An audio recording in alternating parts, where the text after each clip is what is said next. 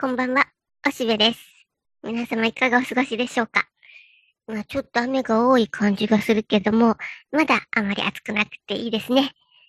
今がいろいろ勉強やお片付けなど、やり時だと思います。片付けてまいりましょう。さて、今日はね、ちょっとたっぷりめに話をさせていただこうと思っています。えっとね、これからしばらくサンダーバードの話をします。で、え、今みんなウルトラマンの話して、それ、賑やかな議論をしているのに、とお思いでしょうが、うん、まあこれ、とことんすっぴんってね、反時代的考察っての？うん、そこまで言ってなくて、没時代的考察ってのをやっていきますので、今誰も語っていないサンダーバードでも、まあでも、うん、なんか三島ひかりちゃんがペネロープの声をやったっていうニュースだけちょっとだけちょっと突出して出てますけどね。まあ、だから、えー、ウルトラマンならぬサンダーバードの話をしようと思います。で、うんと、僕はもともとね、人形劇に心惹かれるタイプなんだな。それは幼少期から NHK とか見ていたりして、で、まあ、それに僕はね、もともとこう中身は原始人なんだよね。あまりこう、なんか中世でもなく近代でも現代でもない、なんか、ホラーダで暮らしてる原始人みたいな中身はそれなんだ。だからね、原初的な人形劇に惹かれる思いっていうのがあるの。それはね、物が動くって珍しいじゃない。びっくりするじゃない。で、犬や猫だってちょろろっと何か動か動かすとそっちをパッと見るでしょ？それと同じで、何か動くものっていうのは命があったり、まあ、所詮あとは引力で動いてるだけで。で、うん、動くものっていうのは何か命が宿ってるか、魂が宿ってるか、そういうふうに思うから、そっちを見るっていうのが生命体として、生物として当たり前のことなんだね。だからそれが人形なんか物体に過ぎないものが動き出したりすると、それは目を見張ってしまうさ。というふうに、昔から人形劇っていうのはそうやってね、人気を博してきたっていうかな。人々の魂、心を掴んできたのさ。それに人魚ちゃんっていうのも魂の器だからね。物体に過ぎないものが、その、アニマ、息を吹き込まれることによってアニメーションとなり、で、えー、動き回ることで、僕たち人間と同じ、人間も魂の器と考えられてきたわけだから、その死体になった時には魂が出てってるっていう風に、まあ、シンプルな感じで捉えていた。だから人魚ちゃんっていうのは、人間の、こう、写しであるし、また友達でもあるし、興味の対象であったわけだな。まあそんなこともあって僕はもともと人形劇が大好きだったし、それにね、その、えっと、サンダーバードなんてさ、まあイギリスから来た、まあ、成功な人形劇だったんだよ。今から見ると素朴だけど。ね、所詮糸操りだしさ、なんかあの、こう、メカとかすごいんだけど、結構人形ちゃんはふわふわ歩いて足元不匂いな感じでしょ？だから、これが、うんと、1966年に NHK で放送されたんだよね。で、アンダーソンの、その、アニメーションということで。いやー、面白かったよ。で、えー、トレイシーさんっていうお父さんがいて、で、この人はもともと宇宙飛行士だったんだけど、その後、あの、えー、頭脳明晰ブレインズ、脳みそくんと一緒だよな。えっ、と、いろんなパテントを取って大儲けして、ものすごい巨万の富を得たわけだな。で、そのお金を持って、で、まあ、奥さんも死んじゃったこともあり、えー、島を買って、で、そこをサンダーバードの基地にして、国際救助隊っていう組織を作ったわけだね。つまりこれは、まあ、非常に壮大なノブレス・オブリッジなんだよ。お金があって引退したじいさんと頭脳たっぷりのそのブレインズが組んで、えー、国際救助隊を作ったんだ。でね、えー、5人の男の子がいるね。でね、この5人をね、時々僕はね、電車とか乗ってて頭がぼーっとするときに、あ、これ、これいかんいかん。頭はっきりさせなきゃ。えーと、サンダーバードの5人は誰だったかな ?1 号がスコットだろ ?2 号がバージルだろ ?3 号がアンランでしょ？それから4号のあの、海に潜るやつがゴードン。あれ？もう一人誰だっけ？いつもジョンのこと忘れちゃってごめんよ、ジョン。だから、ジョンとアランが3号と5号をこう分譲して、えっと、要するに宇宙ステーションにどっちかが駐在している。で、そこに、こう、交代要員として5号に乗っていくっていうのが、えー、ジョンとアランなんだね。というふうに、この5人は常に忘れないように、えー、思い出すようにしてるんだ。で、えー、さて、それに、えっと、あの基地に暮らしてるのは、その、えっと、その明晰ブレインズと、それからおばあちゃんもいるよね。で、それに召使いのキラノ。で、その娘のミンミン。これが、えっと、後に知ったことだが子供の時は知らなかったけども、本当はチンチンっていう名前だけど、日本のテレビ番組でチンチンはどうかってことでミンミンに書いているね。それにさ、今ね、今こんな人形劇だから面白いよねとか言ってるけども、実はこう、一番新しい方っていうのはもうほぼ CG じゃん。なんか人形劇じゃないよね。あれになった時に、ケイヨーっていうね、お前は何人だみたいな、こう、なんか元気なお姉さんが出てくるんだけど、あれが、え、これ誰？とずっと思ってたけど、なんか見てたら途中で、あの、えっ、と、悪者のだね、フットっていうやつがいる。で、そのフットと魔術界のキラノは兄弟なんだよね。キラノが兄ちゃんなんだよね。顔似てる。で、だから、ケイヨがフットっていう悪者だった時に、おじさんって呼ぶんだよね。あ、やっぱりそうなんだ。じゃあ、えっと、ミンミンがケイヨなわけね。まあ、いろいろ名前の変わる子やね、と思っていました。それに、えっと、皆様ご存知ペネロープとパーカーだね。これが MI6 じゃん？あの、イギリスにいるわけだな。という、これだけぐらいのメンバーで、あとは悪者とか助けてくれっていう人たちが出てくるということになっている。それに、大枠としてはさっき言った、その、えっと、フットっていう目がピカーって光るお人形さん。それが悪者だね。で、えー、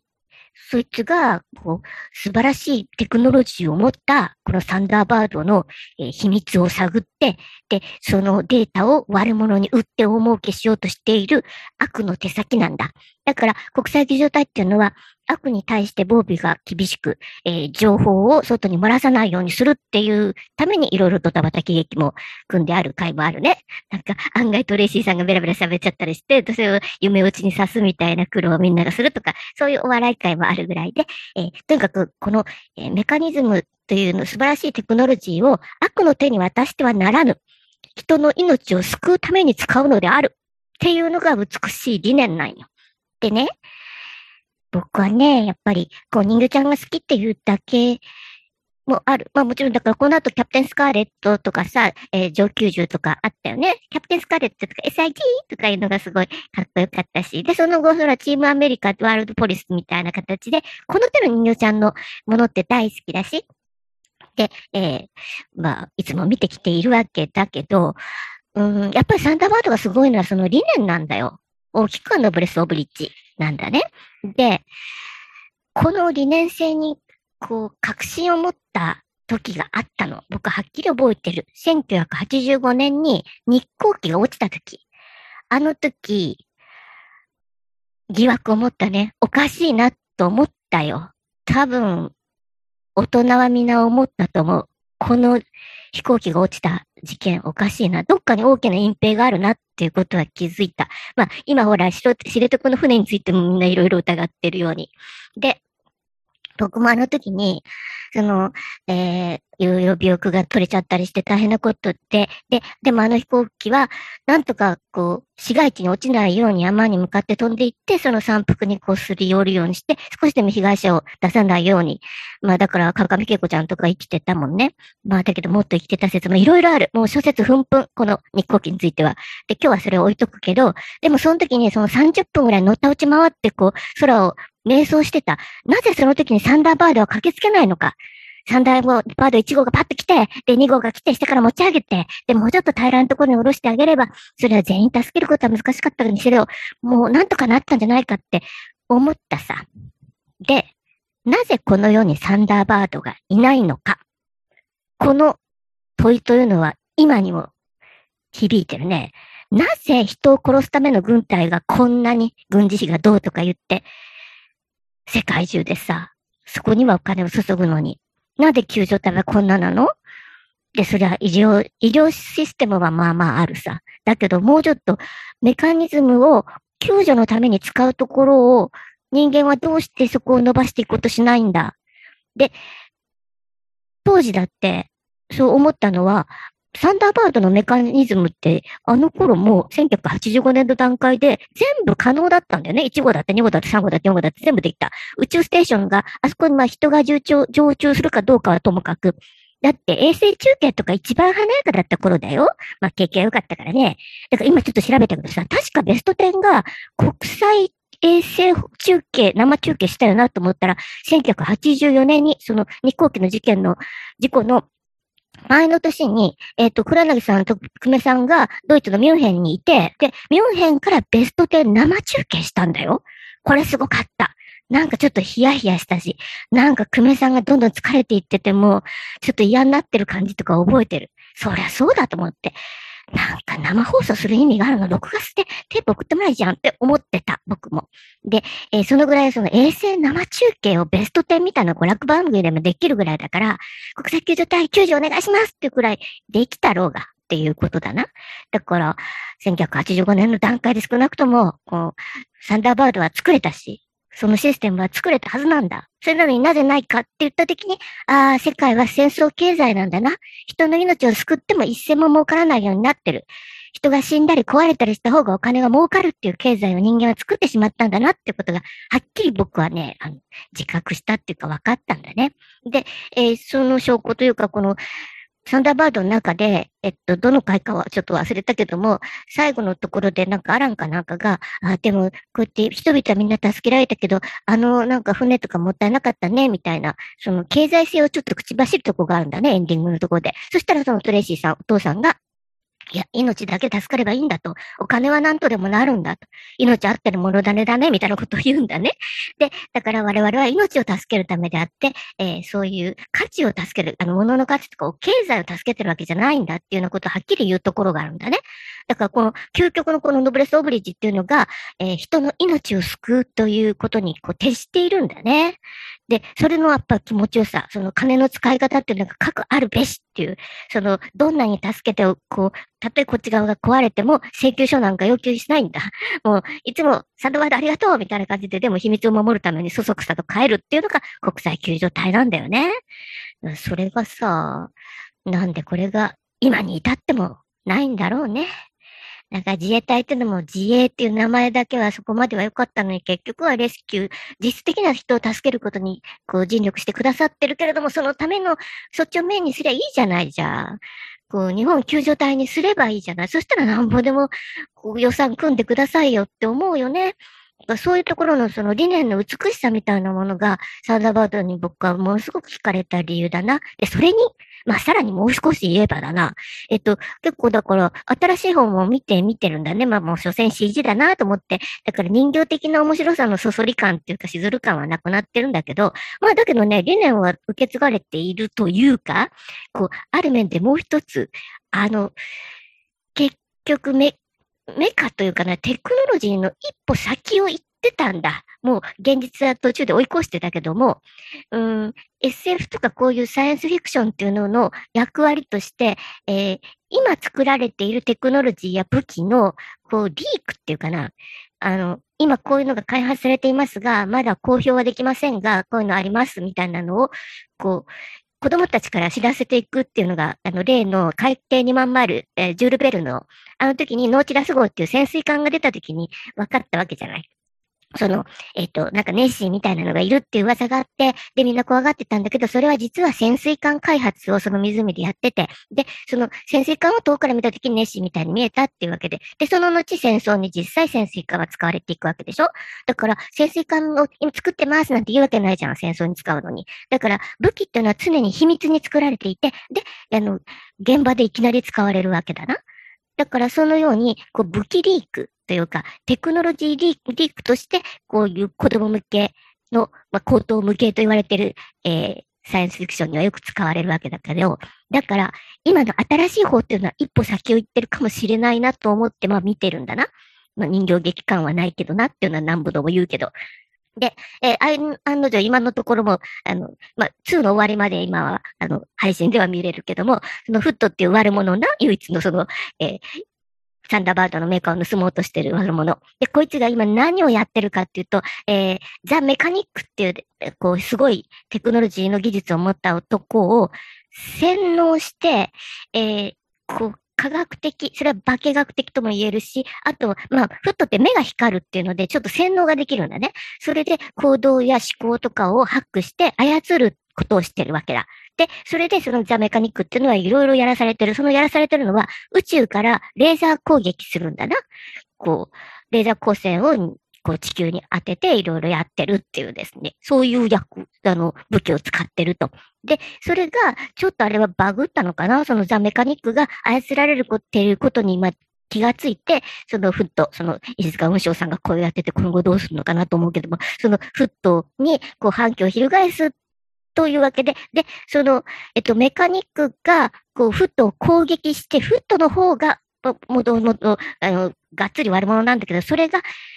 国際救助隊を呼んでるんだね。で、それで、スコットが行ってみたら、助けようとしたらフットだったから、何やってんだろうまたこの、その手には乗らねえぞと。今までも何度もやってたからね、フットっていうのは、助けてくれとか言って、それで忍び込んで情報を得ようとしてる、その作戦を何度もやってるので、もうその手には乗らないぞとか言ったら、いや、本当にもう今、メカニックってもっと悪い奴がいて、それいつのせいで大変な目に遭ってるんだって言った時に、そりゃ、どんなに悪い奴であっても命が危ないんだったら助けるっていう、その元々の理念に沿ってスコットは助けてやるんだよね。で、まあ、ただまあ、最終的には警察に引き渡すんだけど、で、それで、だから、悪の方の仲間割れ、それが、こう、操って洗脳しようとしているやつと、それからその科学技術を使って、えー、まあ、自ら悪をやろうとしてるやつ。まあ、どっちも悪っちゃ悪なんだけども、それの、こう、こう、内輪揉めみたいなところに介入するという話が、まあ、今のところ見れる最終であるんだよね。で、ただ、結局そのフッドは捕まえて、そのメカニックの方も、なんとかその洗脳を科学的に解いてやろうとする。それが、ブレインズがそれ一生懸命やって、で、最終的には、俺たちはメカ、エンジニア同士だろうと、そのメカニックに対してブレインズが言って、それで、まあ、なんとなく、こう、心を解いていくみたいな話になっていってるんだな。ただまあ最後にもう一度、あの、フッドの分身みたいのが現れて、ふふふ、まだまだだ、みたいな、まあ3が続きたい、続きがあるんだなっていう、その辺はお約束だけどな。というふうになんかこう、えっ、ー、と、操る。心や体や神経を操って意のままにするというシステムとか、そのレーザー宇宙からの攻撃とかのが、ま、今ここってやつじゃない。ねだってさ、あの、あれでしょ？あの、au のなんか宣伝とかでまああるけど、今、ほら、勝手にピアノが弾けるようになるやつがあるじゃないね。あれ、この間、安倍がピアノを弾いてる映像がちょっと出たけど、あれはそれだよね。で、だから指の神経を操って、で、えー、ピアノが弾けるようになるんでしょ？怖いわ。それってどんな恐ろしい武器やって思う。まあ、安倍は C さんがピアノ弾けるのが羨ましかったかっていう感じだけどね。C さんは昔から弾いてるけどね。お、ここで弾くみたいなとこですごく綺麗なピアノを聴かせていたのが C さんの面白いとこだけども。で、安倍はなんかあんな弾けるわけないじゃんって思うけども、その、ピアノ弾いてるのを見せつけていたね。で、それはその au のシステムかなと思っちゃうな。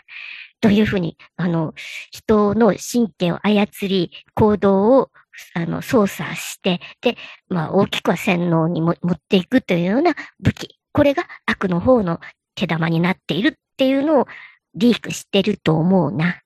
というわけで、サンダーバードのその、元々のトレイシーさんの美しい理念、ブレインズの科学力。で、それに比べての、その、それを見てるときに、我々に起こるこの邪悪な現実。で、それを、その、もともとは魂の器たる人形ちゃんたちが見せつけてくれて、その非常に魅力的にいちいち私たちを刺激してくるんだなっていう感じ。そういうのが僕はとても大好きだなと思って、サンダーバードっていうのは素晴らしいコンテンツだなと思ってんだよね。ただ本当に何度も言うけど CG じゃつまんないなと思って、